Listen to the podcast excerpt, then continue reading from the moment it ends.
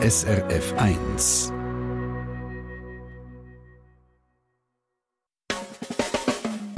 Deine Mundart auf SRF 1.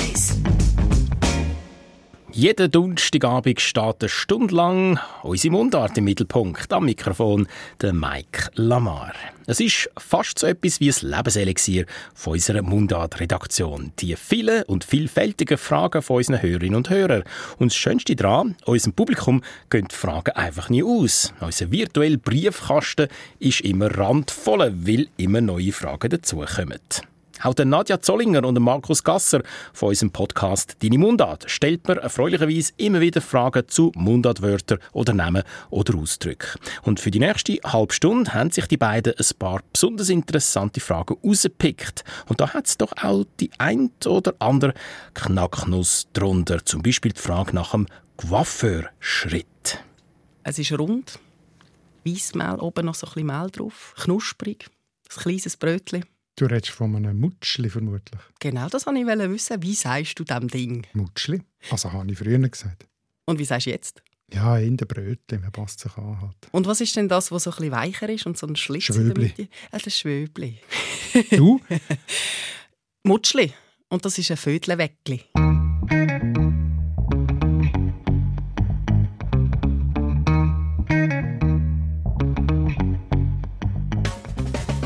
Das ist jetzt schon zwitz in der Diskussion. In der Brotdiskussion sind wir drin gelandet. Und warum sind wir in der Brotdiskussion? Wegen der Jeanette. Jeanette hat ein Mail geschrieben und wollte wissen, welche Brötchen heißen wo, wie und warum.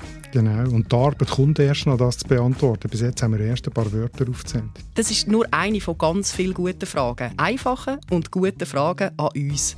Und die sammeln sich so ein bisschen an, weil meistens haben wir ja eben keine Zeit, um die in unseren Episoden ausführlich zu diskutieren. Ja, es ist ja meistens so, dass wir eine Frage stellen am Schluss von einer Episode, wo die nächste Episode betrifft. Und die Leute schreiben uns flüssig und ganz Es ist eine wahre Zeug. Freude. Und dann schreiben sie, oh, und wenn ich gerade schon am Schreiben bin, da fällt noch mir noch ein, was Ja. ich schon lange wollte wissen. Und dann kommen so die weisen kleinen Nebenfragen. Und von denen picken wir uns jetzt ein paar raus. So, so verblüffende Ähnlichkeit, ob die miteinander zu tun haben, verwandt sind. Also Spanisch las Gaffas und Deutsch, also Mundart Gaffe, ist das verwandt? Oder was ist der Coiffeurschritt? Oder manchmal auch einfach fragen, was ist richtig, was ist falsch von Was zwei stimmt Formen. jetzt Was eigentlich? stimmt. So, das schauen wir jetzt an. Das schauen wir an. Du hast jetzt gesagt, das sind fiese Fragen. Ich finde, nicht, das sind, das sind keine fiesen Fragen. Fies vielleicht für dich, weil sie viel Arbeit Das geben. meine ich natürlich, ja. Aber sie machen auch sehr viel Freude. Also uns macht es sehr viel Freude. Ja, wenn ich die Antwort herausfinde, habe ich Freude. Ja. Sonst bist du frustriert. Aber ich kann dich glaub, schon ein bisschen aufstellen. Weil du bist glaub, heute nicht nur der Sprachwissenschaftler, sondern du kannst ein für alle Mal auch ein paar Beziehungskonflikte beenden. Ja. Hinter Hanses Heiris Haus hustet 100 Hasen. Auf der anderen Seite flext der Freshie Du mit fettem Karren. Viele finden, unsere schöne Mundart ist am Go. Aber lots of people können den ganzen Trouble nicht verstehen. Beide tun sich anzünden, abfuhren, abmuxeln. Die Mundart ist am Abserblen, kannst sie grad ins Grab leeren. Beide haben jetzt Beef, shooten verbale Gunbullets. Was ist jetzt der Grund da? Es ist deine Mundart. Deine Mundart. Mit Nadia Zollinger und Markus Gasser. Apropos Frühlingsputzen. Wir fangen gerade an mit einem sauberen Thema. Ein Mail von der Irene Vitelli. Mein Partner behauptet, dass man in Mundart sagen kann, ich wische mir die Hände. Ich behaupte, dass dies nicht stimmt, sondern ich wasche mir die Hände. Was stimmt jetzt, Markus? Beide haben ein bisschen recht. Es gibt tatsächlich die Form «Ich wische mir die Hände» für «Ich wasche mir die Hände», oder? Du wischst dir die Hände, er wischt sich die Hände. Ja, aber das tut jetzt für mich ganz klar danach, dass der Irene ihren Partner recht hat. Warum sagst du jetzt, beide haben ein bisschen recht? Weil es eine ganz seltene Form ist und nur sehr wenig beleidigt. Oder? Also es ist nur so in verstreuten Gemeinden. Also ich habe es äh, belegt gefunden in Surbtal im Aargau, Brienz, Frutigen, St. Stephan, Simmental im Berner Oberland, dann noch Graubünden in ein paar Gemeinden, Klosters, Meierfeld, Unterfahrt, Valzeina, St. Galler Wartau und weiterhin heißt es dann noch. Also das heißt, die Form kommt vor, aber sie ist eindeutig eine Nebenform, eine seltene Nebenform. Dann ist einfach der Irene, ihr Partner, ein ganz seltener Vogel. Ja, er hat recht. aber sie hat auch recht, dass sie es irritiert, weil es so selten ist. Das ist schön, aber sie ist ja nicht die Einzige, die das irritiert hat, das Wischwäsch. Der Herr Bonda hat nämlich auch an dem umgekehrt. Er schreibt, man hat mir gesagt, dass das Wort wischt die berndeutsche Mehrzahl von waschen ist. Da ich dieses Wort in der Konstellation mit waschen nicht kenne, habe ich im schweizerdeutschen Lexikon danach gesucht. Leider erfolglos. Da sieht man jetzt auch etwas. Er hat ja sogar probiert zu recherchieren und er hat es nicht herausgefunden. Wie hast Mhm. denn du das herausgefunden? Ja, ich bin halt ins, ins Standardlexikon schauen, ins Idiotikon. Das steht jetzt zum Beispiel im Band 16, wo 2012 rausgekommen ist. Und das zu finden, ist nicht so schwierig, oder, wenn man Das weiß, hat dass es das gibt. oder? Oder? Aber das nachher zu lesen, ist, äh, ist, ist ein recht äh, komplexes Wörterbuch. Also er hat zum Beispiel bei Vision gesucht, schreibt er, das ist ja schon mal falsch. Es geht ja um Waschen. Es geht um eine Spezialform von Wäsche, also muss man bei Wäsche suchen. Das habe ich dann gefunden. Und dort äh, im sogenannten Formenteil von dem Artikel, also so ein Wörterbuchartikel über Wäsche im Idiotikon, kann vielleicht fünf Seiten lang sein oder sechs Seiten lang. Mit allen Bedeutungen und ganz vielen Belegen und so weiter. Am Anfang von so einem Artikel steht immer ein Formenteil. Also dort stehen alle Formen, die es gibt von dem Wort. Und das ist halt so ein typischer, schwieriger Lexikonteil mit voll von Abkürzungen. Oder? Also, da steht in und dann steht a käst, surbt, beber, frut, sagt, stv, sie und so weiter. Alles Abkürzungen für Ortschaften. Das muss man halt dann wissen oder man kann es im Internet nachschlagen, was, welche Dörfer da gemeint sind. Und nachher steht eben in diesen Dörfern und weiterhin wisch, wische, wischisch, wischist, wischt. Und damit hat man es dann eigentlich, oder? Nachher geht es weiter mit den anderen Formen. Ein einziges So Ziel ist das, was so verdichtet ist und dort, das muss man dann können ausinterpretieren das braucht halt ein bisschen Übung. Übrigens, dann gibt es in diesem Artikel, in diesem speziellen von Wäschen, also eben dann drei Seiten weiter hinten oder so, gibt es eine Anmerkung und dort steht auch noch etwas dazu, wie es zu dieser Nebenform gekommen ist. Es ist nämlich eine Art Analogiebildung. Dort steht der umgelautete Präsens Singular, also Umlaut, wenn aus dem Ä ein I wird, sagt man dem, ist ein Umlaut. Der umgelautete Präsens Singular Wisch in Anlehnung an die starken Verben der vierten und fünften Klasse wie brechen, treffen, weben. Also bei brechen, ich brich und treffen, ich triff oder du triffst, dort ist das A-I-O und beim Waschen wird das offenbar als in Analogie an gewissen Ort zu diesen Verben gemacht. Jetzt aber würde ich sagen, gehen wir zu der Brötli-Frage. Ich habe schon fast ein bisschen Hunger. Beim Brötchen reden tut die Hunger nicht stillen. Nein, aber es macht trotzdem Spass. Das Wir haben nämlich ein Mail bekommen von der Jeanette. Guten Tag, Nadja und Markus. Mit Spaß und großem Interesse verfolge ich regelmäßig euren Disput. Nun habe ich in einem völlig anderen Podcast, der heißt Brotcast, Erklärungen zu den Wörtern für Brötchen gehört. Semmeli, Weckli. Es war mir im erwähnten Podcast aber etwas zu deutsch und zu unvollständig. Vielleicht habt ihr Lust und Spaß daran, etwas in diese Richtung zu machen. Welche Brötchen heißen wo, wie und warum? Ich würde sagen, wir haben schon Lust und Spaß Ja, daran. ja, ja. Unbedingt. Es gibt nämlich tonnenweise Brötli. Wir beschränken uns jetzt auf die zwei Klassiker, die sie angesprochen hat, gell? Semmeli und Weckli. Also Mutschli und Schwöbli. Ja, da sind wir schon dabei. es gibt eine Verwirrung. Jetzt müssen wir die zuerst noch mal schnell beschreiben, damit wir wissen, von was das wir reden. Ja. Also das erste ist eben das kleine Weissbrötli, das knusprig ist und oben so ein bisschen Mehl drauf hat. Es sieht aus wie ein Brötli. Mhm. Das ist Ich sage eben Mutschli. Das Mutschli. Ähm, das ist für mich auch ein Brötli. Oder eben in Deutschland ist das ein Semmeli, Se- die Semmel. genau So. Das. Dann gibt es noch das Weichere, wo Anke drin hat und in der Mitte so einen Schlitz. Mhm. Das ist das Weckli, oder? Oder? Milchbrötchen, äh, Ankenweckli ist das auch, oder? Mhm. Oder eben in der Raum Basel sagt man auch Schwöbli. Schauen wir zuerst das Brötli an. Sie hat ja irgendwie Semmel, Semmeli geschrieben, Mhm. oder? Wie wenn es das im Mundart sagst du Semmeli? Nein, Mutschli. Ist eher etwas aus dem, aus dem bayerischen Dialekt. Eine Semmel. Aber es gibt etwas Ähnliches beim Recherchieren auch äh, in der Schweiz. Es gibt im Idiotikon ist belegt Simmelmehl und Simmelbrot, also mit I. Simmel ist feines Weissmehl und äh, kommt aus dem Latinischen Simila, heißt eben feines Weissmehl und von dem kommt das Wort Semmel, Semmeli. Hat sich jetzt aber in der Schweizer Dialekt, also auf der äh, berndeutsch.ch ist es drauf tatsächlich als Semmeli, als Variante von Mütschli im Bernerischen. Aber äh, meiner Meinung nach ist Semmeli im Deutschschweizer Dialekt eher ein jüngeren Import aus dem Hochdeutschen. Und das Weckli? Das Weckli, ähm, eigentlich ist das Wort eine Verkleinerungsform von Wecken. Und das leitet sich vom althochdeutschen Wort Wecki ab. Und ein Wecki ist in erster Linie ein Keil. Also das ist nach der Form benannt. Und zwar ein Holz- oder ein Eisenkeil. Aber auch schon dann, im Mittelalter, kann es ein Brot bezeichnet haben, das auf zwei Seiten in Spitz läuft. Also so eine Rautenform gibt es ja immer noch die Brötchen. oder? Aber du hast vorhin noch etwas anderes erwähnt. Das Schwöbli. Du kennst nicht Schwöbli? Von deiner Baselzeit? Nein. Okay, das ist ein typisch Baselisch, also nicht Stadt Basel, sondern Region Basel Wort. Und das ist eben eigentlich fürs fürs Weckli.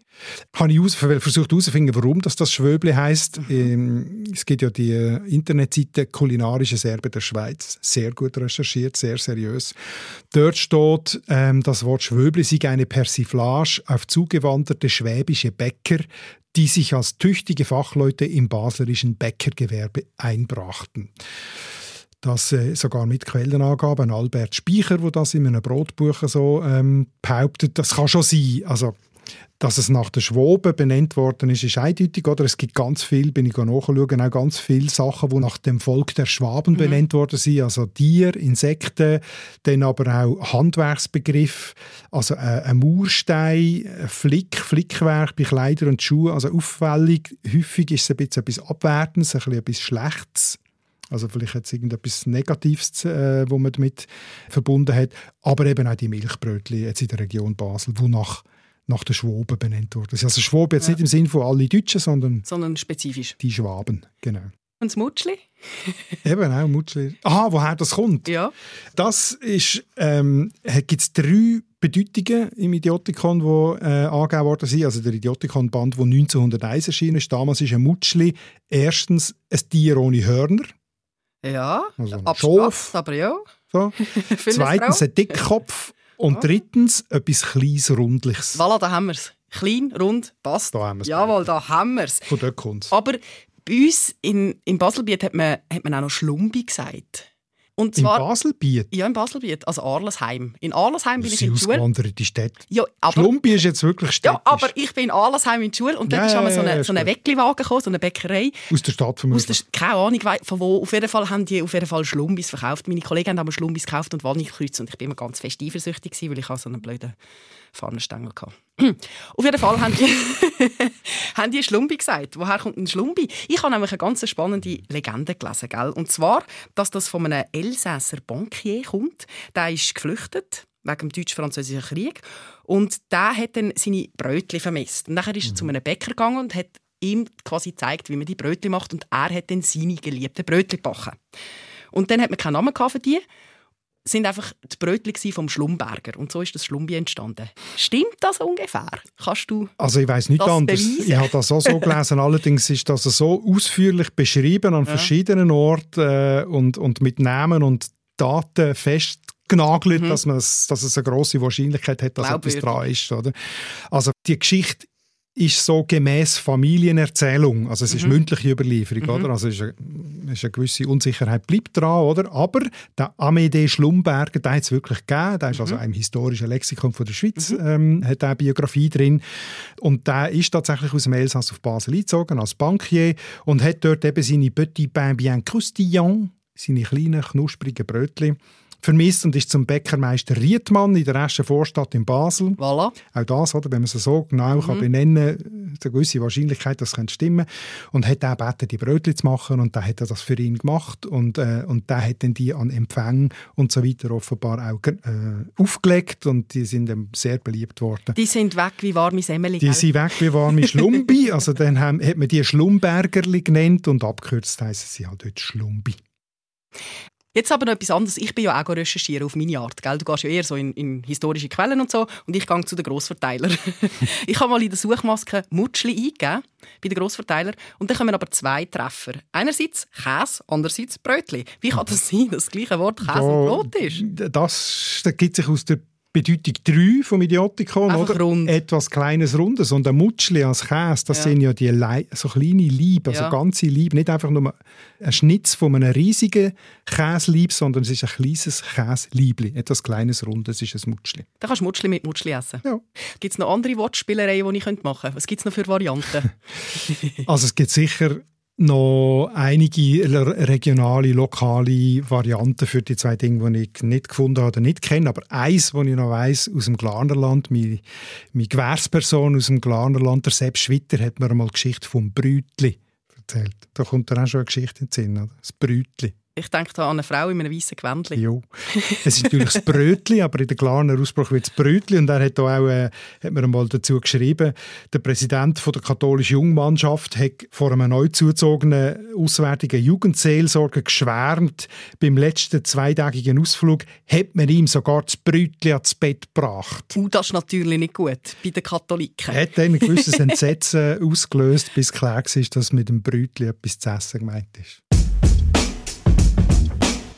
Grundsätzlich, was hast du eigentlich das Gefühl, warum bekommen wir so viele Fragen? Und auch so gute Fragen, spannende Fragen, wieso bewegt das die Menschen so? Ich habe ja zwei Thesen.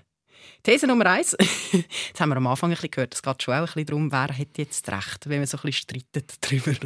Und dann Ja. braucht man dich, der sagt, es ist ja so. Das habe ich das Das ist Gefühl. ein, bisschen ein negatives Menschenbild. Vielleicht ist es auch Wieso? einfach Neugier. Ja, Recht haben. So. Ja, aber also, Recht haben, das geht ja auch zusammen mit äh, weg von der Unsicherheit. Du willst wissen, ob du jetzt Recht hast oder nicht. Von mir aus auch, hast du halt nicht Recht, aber du willst es endlich wissen. Eben Neugier. Ja, genau. Ja, genau. gut, nennen wir es so. Und du, hast dann recht, gehst- du hast recht, das ist schön formuliert. so, also, These Nummer zwei. Wir sehen ja, es ist jetzt wirklich nicht so einfach, um das zu jutscheln manchmal. Es gibt ja ganz viele Sachen, die kann man einfach jutscheln, oder? Aber das, das Das ist... kommst du jetzt auf Schutzeln? Googlen? Nein, ich sage jutscheln. Hast du jetzt aber noch nie gesehen? Ich Okay, habe die ist eine neue Nein, ich habe, die, ich habe die Suchmaschine nicht gern. Du kannst es auch entteln. Aha. Wie auch immer.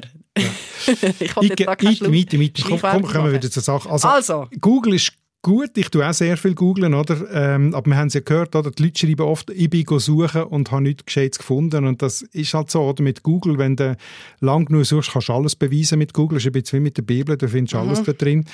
Äh, und darum ist es halt schon wichtig, äh, wenn man googelt, dass man das Prinzip von der Quellenkritik kennt, also das wissenschaftliche Prinzip, oder? Wer hat was aufgrund von welchen Quellen und Forschungen aufgeschrieben. Also das, das muss irgendwie durchsichtig sein, um glaubwürdig zu werden. Oder? Aber ist, hast du das Gefühl, ist das ein Schweizer Phänomen? Sind wir neugieriger als andere? Mm, ja und nein. Warum nein?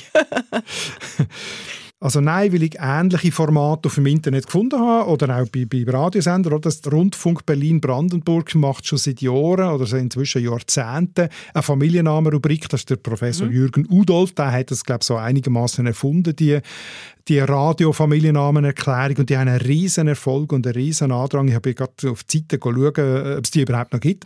Und tatsächlich gibt es noch, aber die haben über 10'000 unbeantwortete Fragen. Die sind noch mehr im Die Hintergrund. sind noch mehr im Hingelig als wir, ja. Dann habe ich auch in England einen Podcast gefunden, also einen englischen Podcast, Something Rhymes with Purple. Die machen es gleich wie wir jetzt. Die die HörerInnen fragen und die lassen dann die Hörer die sie zuschalten und lassen die die Frage stellen. Das Gleiche gibt es in den USA, wo ich auch schon vor langem entdeckt habe, A Way with Words. Immer stund, stündige Podcasts, wo nichts anderes gemacht wird, als so Fragen von Hörern und Hörerinnen. Warum heißt es so? Wie kommt es zu dem? Und so zu beantworten. Also das äh, ist nicht ein spezifisch schweizerisches Thema, das Interesse an dem. Aber vielleicht, vielleicht kann man sagen, in der Schweiz ist das Interesse daran noch ein bisschen stärker, weil halt die Mundarten so stark im Bewusstsein sind, weil sie so unterschiedlich sind, immer noch die verschiedenen, und weil sie sich so stark unterscheiden vom Hochdeutschen, fallen halt so Sachen vielleicht noch ein bisschen mehr auf als jetzt in anderen Sprachen. Und es ist nämlich auch schön. Es gibt ja so ein Zusammengehörigkeitsgefühl. Und es ist auch schön, wenn man nachher einfach eine Vertrauensperson hat, wo man kann fragen kann. Die zum Beispiel. Schön, ja, wenn die Leute Drum- zufrieden sind mit meinen Antworten. Darum gerade die nächste Frage an dich, würde ich sagen. Los. Nämlich von der Monika. Sie schreibt, im Spanischkurs für Erwachsene kam am vergangenen Montag die Frage auf, woher kommt das Wort Gaff nicht so? Auf Spanisch heißt Brille las gafas. Kommt das allenfalls vom Spanischen? Oder wenn nicht, woher dann?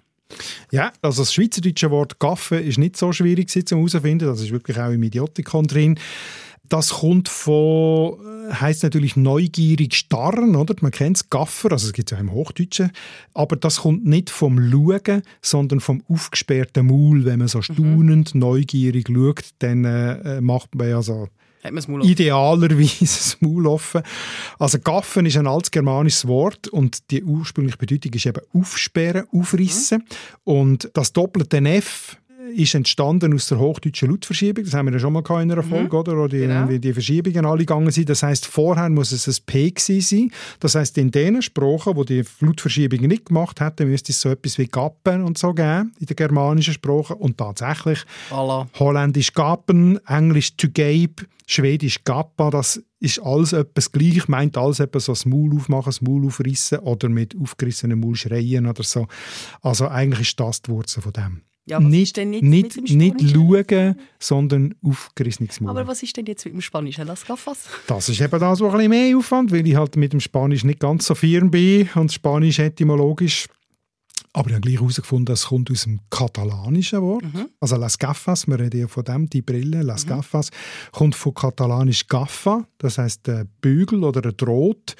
Und das ist eine Ableitung vom Verb gaffar, festhalten. Also, also Etwas das, an den Ohren festhalten. Das, was am Kopf an den Ohren festgehalten wird. Mhm. Das muss, muss inhaltlich der Ursprung sein. Und woher das kommt, ist nicht ganz klar. Also woher das katalanische Gaffar kommt, es kann aus arabisch Gaffa kommen, das heißt gedreht, gewunden. Das mhm. auch wieder so die, auf die Bügel Bezug nehmen, oder? Oder vielleicht ist es auch eine indogermanische Wurzel Gap, wo dem zugrunde liegt und nicht eine arabische Wurzel. Also, habe ich nicht genau herausgefunden. Auf jeden Fall kann man sagen, Gaffe und das Gaffas haben etymologisch wirklich nichts miteinander zu tun. Und das, obwohl sie so verrückt ähnlich tönen. So. Und das ist eben ganz genau häufig so, oder? Das haben wir angeschaut in unserer Episode zu den Sprachverwandtschaften. Es gibt nämlich nicht nur echte Verwandtschaften, sondern auch ganz viele Lehnwörter. Und darum meine Empfehlung, du, wenn du es noch nicht gelost hast, dann lass doch das. Ist nämlich ganz ein spannender Ritt durch 3000 Jahre Sprachgeschichte. Ja, und dort hatte ich ganz viel Aha-Erlebnis Jetzt geht es aber nicht mit Aha weiter, sondern oh oh. nämlich eine kleine Kritik. Eine kleine Kritik von der Barbara. Guten Tag. Immer wieder stolpere ich über das «Ich habe geredet, sie haben geredet» von Nadia Zollinger in der Sendung «Deine Mundart». Das bist du, hä? Mhm, das bin ganz genau ich. Tut mir fast weh bei einer Moderatorin in einer Sendung über Mundart. Ich habe doch geredet und sie haben geredet. Mhm. Sage ich das falsch? Du weißt, richtig und falsch gibt es in der Mundart. Ist fließend, gell? Ist fließend, oder? Aber es ist tatsächlich so, im alten, traditionellen Schweizerdeutsch gibt es eigentlich nur Gerät. Also falsch. Äh, was ich jetzt alles bringe, habe ich übrigens vom Kollegen André Perler, der hat kürzlich darüber äh, recherchiert, also das ist der mit dem Webvideo zu deiner Mundart. Er hat die Frage recherchiert und ich habe sein Material dürfen übernehmen. Und er hat herausgefunden, dass schon im Idiotikon Band 6, wo 1906 rausgekommen ist, also über 100 Jahre alt, ist geredet belegt gewesen, mhm. aber nur ganz im Norden von der Schweiz. Also zum Beispiel hat der Basler Schriftsteller Dominik Müller geschrieben, im baseldeutschen Lesgrenzli hat der Herr Professor als von einem Gassenspiegel geredet. Oder sogar schon 1899 heisst es bei einem Lehrer Anton Plätscher von Schleitheim, Schlatten, im Kanton Schaffhausen geredet. Schaffhausen und Basel, das heißt, das sind Einfluss aus Deutschland? Ja, vermutlich, offensichtlich, ganz sicher, ja. Aber schon lange her. Also Altschweizerdeutsch ist geredet, aber im Norden, ganz im Norden, hat man schon lange geredet und heute ist der Wandel von Gerät zu Geredet schon viel weiter fortgeschritten. Da gibt es eine Untersuchung dazu vom Zürichdeutschen, vom Idiotikon-Redakteur Christoph Landolt. Und mhm. der hat eben herausgefunden, dass die Partizipformen sich in den letzten Jahren und Jahrzehnten im Zürichdeutschen recht stark verändert haben. Mhm. Also nicht nur Gerät ist zu geredet worden, sondern Kost zu kostet und Geschatt zu geschadet. Und umgekehrt gibt es eben auch, statt wie früher gefolgt, gefischt, gefragt im Zürichdeutschen, sagt man heute gefolgt, gefischt, gefragt. Und alle diese Veränderungen, sie tun jetzt total widersprüchlich, aber es sind eigentlich alles Anpassungen ans Hochdeutsche. Also geredet, gekostet, geschadet auf der einen Seite und auf der anderen Seite gefolgt, gefischt, gefragt. Deine Mundart. Gehen wir mal weg von richtig und falsch. Machen wir wieder mal einen kleinen, äh, tieferen Ausflug. Und zwar im Gebiet Tanzen. Wir haben nämlich eine spannende Frage bekommen von der Heidi, die fragt, kann die Sprachforschung mir sagen, woher der Ausdruck Coiffeurschritt kommt und warum? Genau, und sie schreibt noch in Klammern Coiffeurschritt Foxtrot. Ja, das ist jetzt eine von denen Sachen, wo ich nicht so Freude habe, weil ich es nicht so richtig herausgefunden habe. Also erstens, Coiffeurschritt kann ich nicht. Und ich habe fast nichts gefunden. Auf dem Internet, in Wörterbüchern, fast nie. Ein bisschen etwas habe ich gefunden. Nämlich? Dank dem Basler Kolumnist Minu. Der hat in zwei von seinen Kolumnen äh, dort darüber etwas geschrieben. Also für ihn ist das Wort offenbar geläufig, vielleicht hätte ihm noch sollen anrufen In einer Kolumne schreibt er, ähm, es geht um Tanzkurs eben mhm. und es ist darum gegangen, ob er auch soll in einen Tanzkurs gehen und dann sagt seine Mutter, das ist rausgeschmissenes Geld, Hans. Der Junge kann den Coiffeurschritt, damit kommt er bei jedem Tanz durchs Leben. Den Coiffeurschritt hatten sie mir bereits als Zehnjährigen beigebracht. Er ging zu allen einigermaßen anständigen Tänzen lang, kurz, kurz. Also Walzer offenbar, oder? Ja, dum, dum, bum, bum, bum. Lange ja, aber eben, den kannst du bei allem bringen. Das ist so ja, eine allgemeine Zweckwaffe, oder? Ja, aber Heidi redet ja vom Foxtrot. Mhm. Das ist ein Vierviertel, oder? Also das wäre lang, lang, kurz, kurz, lang, lang, kurz, kurz, dem, dem, dem, in der Schrittfolge. Oder? Du meinst, das geht beim Coiffeur dann nicht auf? Ja, es ist einfach nicht das Gleiche wie ein Walzer, oder? Auf, aufgrund von dem bisschen, das ich herausgefunden habe, muss ich muss ich vermuten, dass mit Coiffeurschritt einfach ein simpler Tanzschritt gemeint ist mhm. und auf verschiedene kann angewendet werden. Walzer ist sicher das Allereinfachste und der Foxtrot ist wahrscheinlich auch relativ einfach. Einfach etwas, wo man als nicht so guter Tänzer sich kann irgendwie durchmogeln indem man ein bisschen etwas macht. Aber warum Coiffeur? Oder? Keine Ahnung. Vielleicht ist es wie beim Jassen, das habe ich mir noch überlegt. Es gibt ja den Coiffeur-Jass und das kommt von Coiffeur. Also, ah. wenn man nicht weiß, was man machen soll, dann hat man immerhin noch in diesem Fall jetzt so den simplen Schritt zur Verfügung. Aber das ist jetzt aus dem Buch raus. Ich habe nie etwas gefunden, das das belegen könnte. Willst du dir helfen lassen?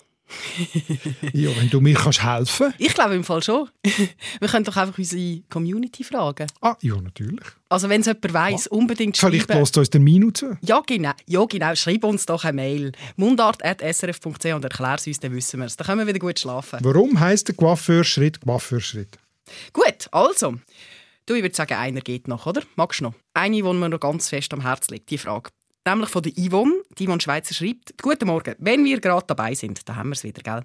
Mhm. Sollten wir nicht dämlich und herrlich abschaffen? Irgendwie ist beides doch diskriminierend für Frauen. Oder? Mhm. Mhm. Da bin ich jetzt aber froh, weil weißt du, wie oft dass ich aufs Dach bekommen von meinem Geolehrer, eben damals in Allassen, gell, wo ich in der Schule bin, von meinem Geolehrer, der mich immer zusammengestaucht hat, wenn ich herrlich, dämlich oder säckle gesagt habe. Du kannst gar nicht säckeln. Wieso nicht? Eben, weil das irgendwie in diesem Dunstkreis irgendwie nicht gut zeigt mit Mann und Frau. überhaupt. von Sack. Ja, und das hat mich so herrlichst aufgeregt, ich sage dir. Und ich mhm. hatte keine guten Argumente. Gehabt. Also, Bring mir sie. Sie. also gut, bei Säckeln kann ich sagen, dass das einfach sich schon längstens vom Wort Sack ähm, emanzipiert. emanzipiert hat. Schön. Also, das dürfen auch Frauen. Und bei herrlich und dämlich ist es tatsächlich so, dass es beides nicht mit Herr und Dame zu tun hat. Von wo kommt der dämlich? Dämlich kommt aus dem niederdeutschen Wort dämelen.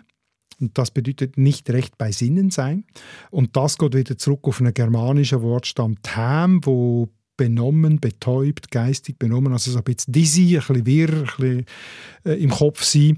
Gibt es übrigens noch im Bayerischen, ist das noch übrig geblieben als damisch. Mhm. Der kommt mir so damisch und dort bedeutet es dumm und läppisch. Aber äh, es hat nichts mit Dame zu tun. Dame, das kommt aus dem latinischen Domina, als Herrin, Hausherrin, oder? Uh. Und äh, ist über das Französische, nein, es hat nichts mit, nicht, nein, okay. Domina heisst einfach Frau, Herrin. Und äh, ist über das französische Dame ins Deutsche gekommen. Also total eine andere Wurzel. Und herrlich? Das kommt von her? Nein, auch das nicht. Streng genommen, äh, herrlich kommt vom äh, Althochdeutschen, vom mittelalterlichen herrlich. Das bedeutet vornehm. Und das geht zurück aufs Adjektiv her. Also heute schreibt man es mit H-E-H-R. Und das bedeutet auch, äh, ist ein gebildetes Wort, das vornehm bedeutet. Ursprünglich bedeutet es grauhaarig, also ähm, so auf das Alter von jemandem bezogen, auf die Vornehmheit bezogen. Herr und herrlich gehen beide auf Herr zurück und nicht herrlich auf Herr. Das andere war zuerst. Du musst viel erklären, aber es hat sich gelohnt. Wenn man will, dann kann man sagen, nein, das ist nicht abwertend gemeint. Aber gell, man muss sagen, wenn heute alle meinen, dämlich kommt von Dame und herrlich von Herr, dann nützt das nicht viel, dann nützt das nicht viel. Ja, ich hätte mich gleich gefreut, wenn ich die damals schon kennt hätte und hätte können gegen meinen Geolehrer benutzen. hat mir Spass gemacht. Ja, no, jetzt ist es ein bisschen spät, aber jetzt weiß ich es.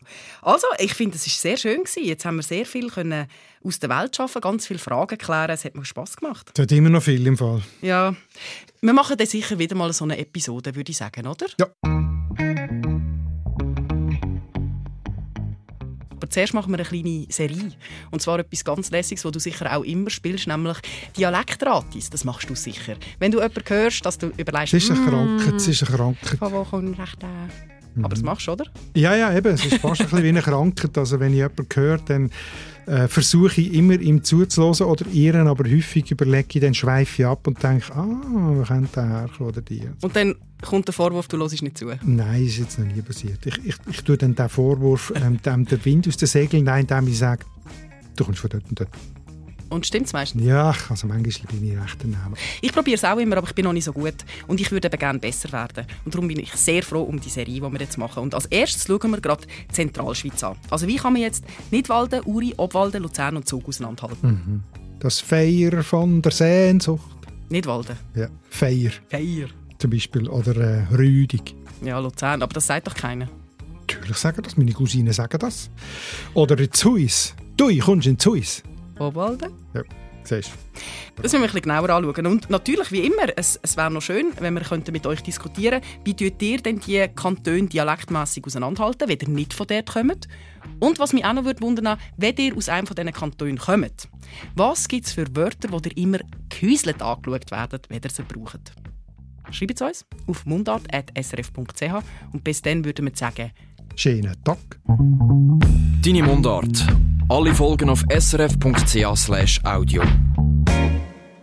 Hm, wie kann man die verschiedenen Dialekte aus der Zentralschweiz unterscheiden? Und was sind typische Merkmale von Luzerndeutsch, Urnendeutsch oder Obwaldnerdeutsch?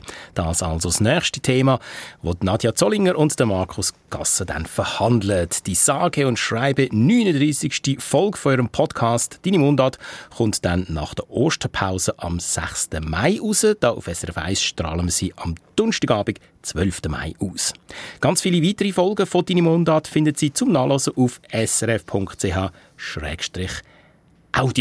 Als nächstes schauen wir den Familiennamen Talmann mit TH vorne Kneier an. Vielleicht bin ich ja voreilig oder naiv, aber ich tippe, der Name hat irgendetwas mit einem Tal zu tun. Das da sind the Shoppers mit Kurt.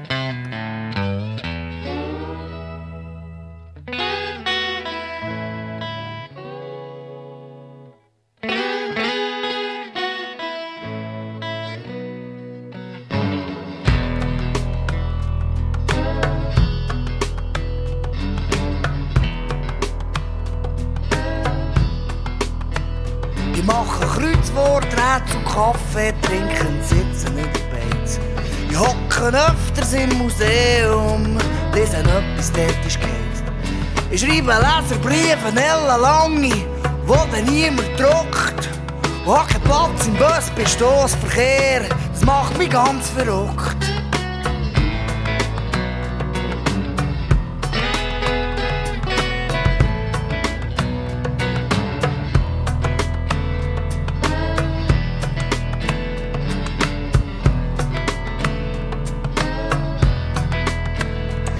Sammle morgen spät am Abend, stehe am Morgenzeitung auf.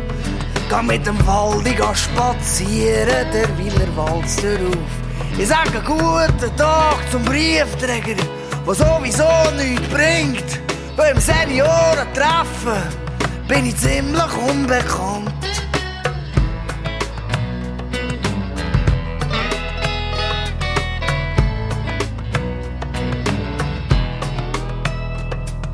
Zum Coiffeur jede Woche, auch sah aus wie ein Salzjoghurt. Mein einziger Freund ist Coiffeur, mein einziger Freund ist der Coiffeur, mein einziger Freund ist Coiffeur, er heisst Kurt.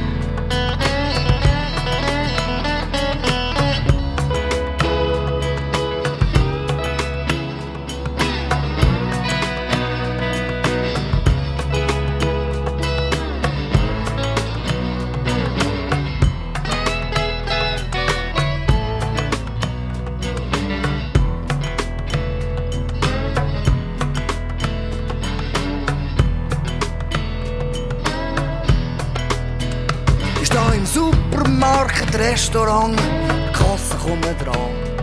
Mit dem Sandwich und dem Kaffee auf dem Tablet stehe ich da.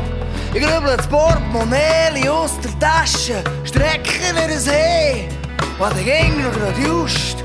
Es 50 zu wenig Geld dabei.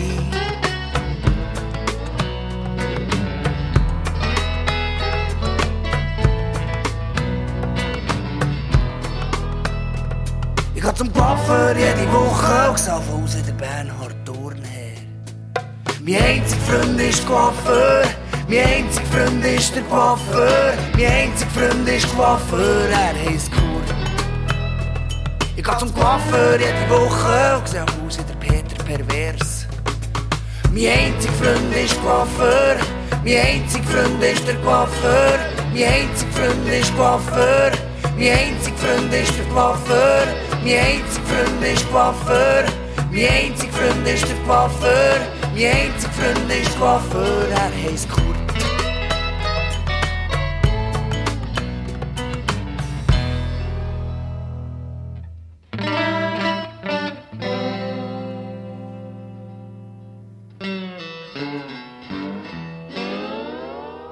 Stop the Shoppers, also da auf SRF 1 und vor der Dodo Hug mit ihrem Körperlied. Noch das da. Thank you. Verkehrsinfo SRF von 20.41 Uhr auf der Nord-Süd-Achse vor dem Gotthardtunnel Richtung Süden. 11 Kilometer Stau und eine Stunde und 50 Minuten Wartezeit ab Erstfeld. Die Einfahrt Göschenen ist gesperrt. Alternativroute die A13 via San Bernardino. Allerdings Stau auf der A13 Richtung Süden zwischen Chur Süd und Bonaduz. Und weiter Richtung Italien. 5 Kilometer Stau und 50 Minuten Wartezeit vor dem Grenzübergang Chiasso Brogeda. In der Region Solothurn auf der A1 Richtung Bern zwischen der Verzweigung Lutherbach und Kriegstetten stockender Verkehr im Baustellenbereich und in der Westschweiz auf der A1 Richtung Genf Stau ab Lausanne-Crissier wegen eines Pannenfahrzeugs vor Morsch Ost.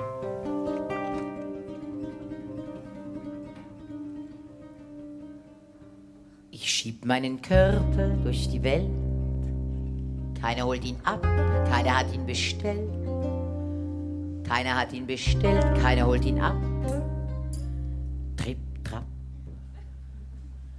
Wenn ich meinen Körper verloren hab, such ich ihn Land auf und Land ab und rauf mir die Haare dabei und schrei, auweih.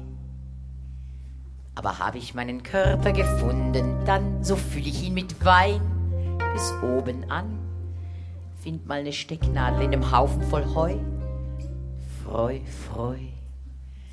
Manchmal da fällt meinem Körper ein, es müsst was aus ihm raus oder in ihn hinein. Hat's denn so ein Körper kein einziges Loch? Doch.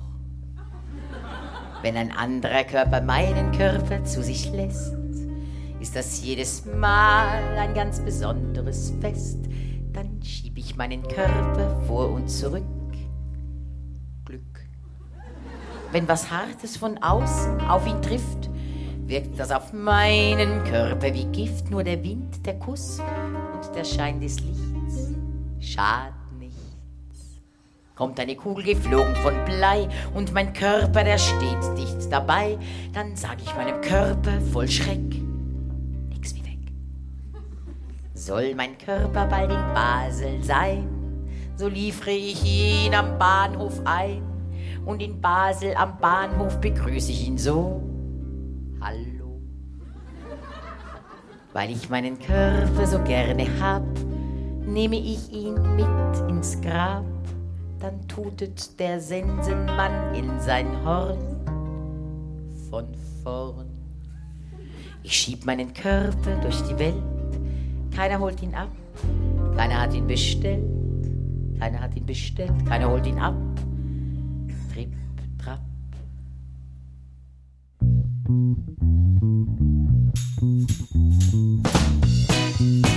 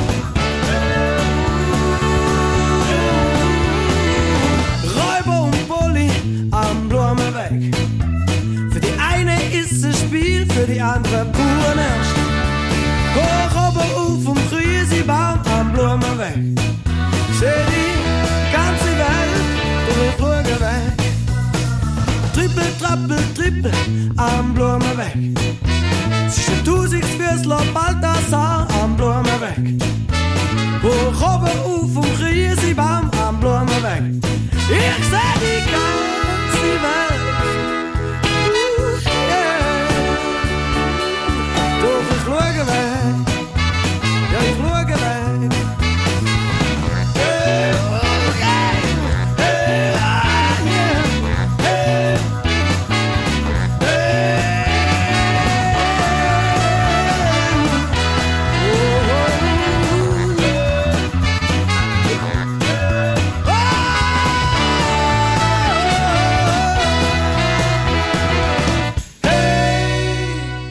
Schwungvolle Musik aus Schaffhausen, die Band Min King mit Blumenweg. Deine Mundart auf SRF 1, die Sendung zur schönsten Sprache der Welt. Und da haben wir es jetzt vom doch recht verbreiteten verbreiteten Familiennamen Thalmann mit TH geschrieben. In der RS ist ein Thalmann bei mir im Zug gewesen. und äh, weil man sich im Militär häufig mit Nachnamen anredet, ist er für mich der Thalmann gewesen und nicht etwa der Urs. Unser Mundartredakteur André Perler hat mit dem Namensexpert Hans-Peter Schifferli über den Nachnamen geredet. Der Marcel Thalmann von Zürich mit Heimatort Schöpfheim im Entlebuch möchte gerne mehr wissen über seinen Familiennamen. Ich hätte jetzt gedacht, Talma war ja weg der Beiname von jemandem, der in einem Tal oder einfach im Talgrund gewohnt hat. Vielleicht im Gegensatz zu jemandem, der sein Haus auf einem Berg oder an einem Hang gegeben hat. Was meinst du dazu, Hans-Peter? Ich bin ganz bei dir mit deiner Vermutung. Der Familienname Thalmann ist sicher ein sogenannter Wohnstättenname, wo der erste Namensträger nach seinem Wohnort benannt worden ist. Da kann ein Tal oder ein kleines Tal sein oder ein Hof oder eine Örtlichkeit, wo Tal geheissen hat. Der Name Talmann ist in der deutschen Schweiz in den verschiedensten Landesteilen altheimisch und ich nehme an, dass er in den verschiedenen Gegenden ganz unabhängig voneinander entstanden ist. Ich glaube übrigens nicht an die Deutung vom Namen, wo in der Schweizer Namenforschung immer wieder umgeistert. Der Name Talmann geht auf den Rechtsbegriff Talmann zurück. Die Personenbezeichnung Talmann ist vor Jahrhunderten in den Länderort mit Landsgemeinden nämlich das Wort für den eingesessenen Bewohner von einer Talschaft. Der, der das Nutzungsrecht am Korporationseigentum hat. Der Talmann hat der geheissen in der Mehrzahl Tallüt. Ja, von diesen Talleuten habe ich auch schon gehört. Aber wieso lehnst du das Namenmotiv ab? Was sind deine Argumente dagegen? Ich kann es vielleicht gerade am Beispiel vom Entlebucher Familiennamen Talme oder Taume, wie man dort mundartlich sagt, erläutern. Auch das Entlebuch hat in früheren Jahrhunderten Landsgemeinden und den Rechtsbegriff vom Talmann kennt. Aber weil in einer so einer Talschaft die Talmannen ja die Mehrheit der Einwohner ausgemacht haben, hat sich der Rechtsbegriff eben gerade nicht als Motiv für eine individuelle Benennung von einer einzelnen Familie geeignet. Ja, wenn die meisten so Talmannen waren, das leuchtet ein. Kannst du noch etwas sagen über das Alter und die Verbreitung der Entlebucher Talmann? Ja, es gibt im Entlebuch sieben Gemeinden, wo der Name Talmann mindestens seit dem 16. Jahrhundert überliefert ist und wo er noch heute lebt. Neben Schöpfen, im Heimatort von Marcel Thalmann, sind das Entlebuch Eschlismatt, Flüeli, Hasli, Marbach und Romos. Bei meiner Recherche bin ich unter anderem auf ein Verhörprotokoll von 1584 aus Escholzmatt gestoßen, wo zehn geschworene Zeugen namentlich aufzählt werden. Darunter ein Peter Dahlmann, ein Andres Zielmann, ein Melcher Stadelmann und ein Weibel Portmann. Aus dieser Liste wird zweierlei klar. Erstens, Schon damals ist der Familiennamentypus mit Mann im zweiten Glied im Entlebuch verbreitet gewesen. Und zweitens haben die Namen alle, wie Talmann, eine Flur- oder Hofbezeichnung im ersten Glied. Zilma, Zill ist ein altes Wort, das so viel heißt wie Grenzgebiet am Rand von einer Gemeinde. Stadelma. Stadel ist ein altes Wort für Hof oder Schür. Portma, Port, Schweizerdeutsch Port, ist eine Geländebezeichnung für einen Hang oder eine Halde. Ja, also, der Hans-Peter Schifferli im Gespräch mit dem André Perler zur Bedeutung von dem Nachnamen Talmann da auf SRF 1 in deine Mundart. Ja, nächst Woche ist dann ganz ein anderes Thema dran. Und zwar schauen wir dann die Mundart und die Kulinarik rund um Spargel an und Mayonnaise oder Sauce Hollandaise oder Bernaise oder was es sonst noch alles gibt in dem Zusammenhang, sowohl auf dem Teller wie eben auch in der Mundart. Gast bei meiner Kollegin Elena Bernasconi sind dann der Mundart-Redakteur André Perler und der Kulinarik-Experte Rudi Trefzer wo lange Zeit unsere kulinarische Rubrik Abhang betreut hat. Was braucht es für ein gelungenes Spargelessen, ist die Frage. Und eben, was steckt vor allem auch hinter den entsprechenden Begriff? Nächst Donnerstag also auch wieder von 8 bis 9. Redaktion heute in dieser Mundartstunde Markus Gasser, Nadja Zollinger und André Perler. Musikredaktion Alex Walbeck. Deine Mundart. Alles über Dialekt, jetzt auf srf1.ch. Nach den Nachrichten der Nachtclub Intim mit dem Ralf Wicki und einem speziellen Gast. Und es geht ums Vergehen. Viel Vergnügen und weiterhin ganz einen angenehmen Abend wünscht Ihnen der Mike Lamar. Und das, das sind Lo und Leduc im ersten Tram.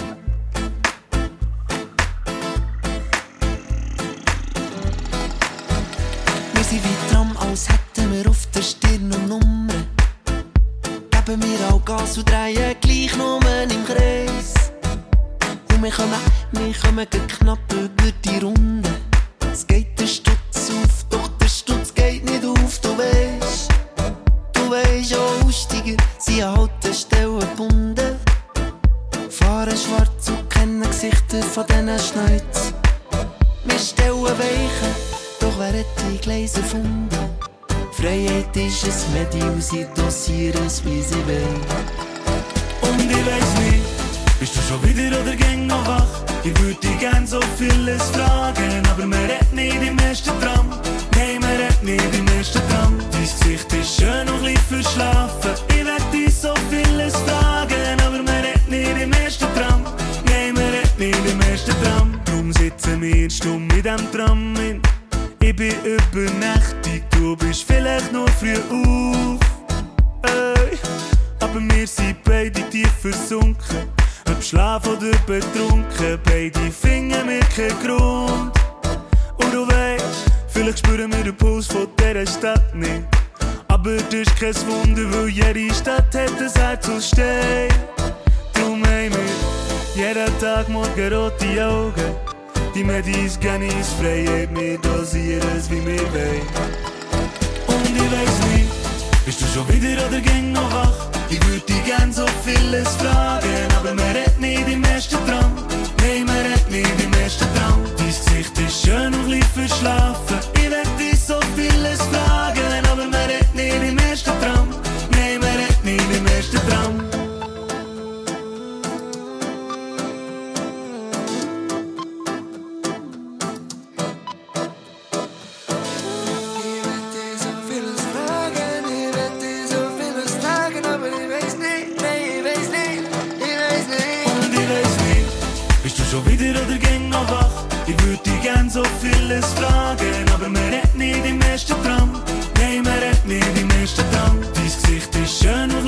Schlafen. Ich dich so vieles fragen, aber man redet nicht im ersten Tram.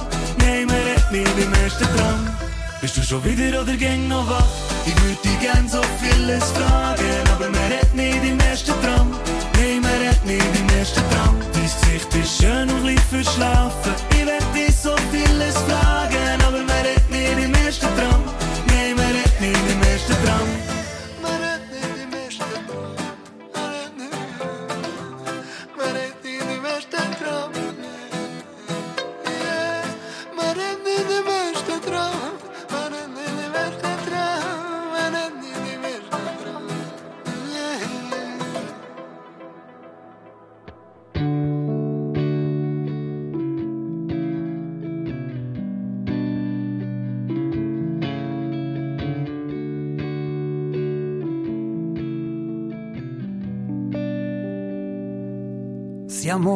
Da lontano, armati di pane e pazienza, con un biglietto nella mano ed un'idea nella credenza. Dalle montagne in un tugurio, le notti alla luce di un cero, la colonnina di Mercurio a farci festa sotto zero. Siamo venuti da lontano e abbiamo molto da imparare, per questo ora parliamo piano che non c'è tempo da buttare. Siamo venuti da lontano e abbiamo tanto da capire, per questo non ci soffermiamo all'imbrunire.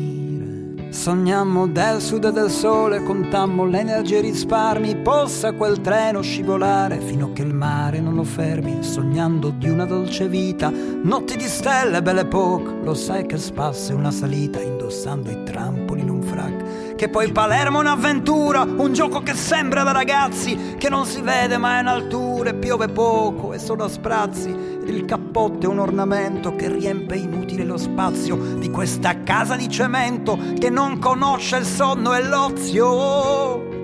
A mezzogiorno esatto, puntuale, mi capisci? Un espresso ed un chinotto, laggiù al caffè che afflisce. E poi per chi non prende il vino e il whisky mi capisci. Per loro pure un cappuccino va bene se capisci. Che qui non mancano le idee le cose crescono da sole e ci sono rose ed orchidee da far mancare le parole. E si vive fuori tutto l'anno e nel pomeriggio un sano abbiocco sull'ansimare dell'affanno e al ventilar dello scirocco. Siamo venuti da lontano e siamo pronti alle sorprese. Parliamo bene l'italiano e amiamo il rischio delle imprese. Siamo venuti da lontano e insieme a noi ce n'erano tanti. Nello scomparto di quel treno a non poter andare avanti che poi qualcosa pure noi figli di un piccolo paese dove le piazze sono bonsai e si ride una sola volta al mese. Possiamo darlo e dirlo al mondo senza paura né vergogna che ciò che stiamo raccontando al loro palato non disdegna. A volte una malinconia un dolore strano non lo so come una sorta di magia chissà se un giorno tornerò. E penso alla luce al fragore del sole acceso sulle Alpi. I boschi antichi nel grigione e il cuore batte forte i colpi a mezzogiorno esatto puntuale mi capisci ci vediamo tutti in piazza e poi il caffè che afflisce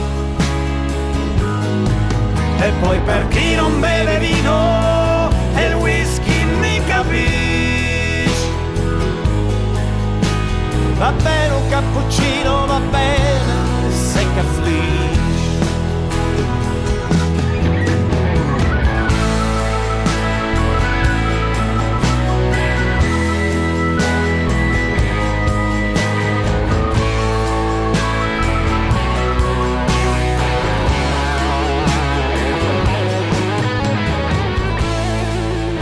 Der Pippo Polina haben Sie gehört, zusammen mit dem Linard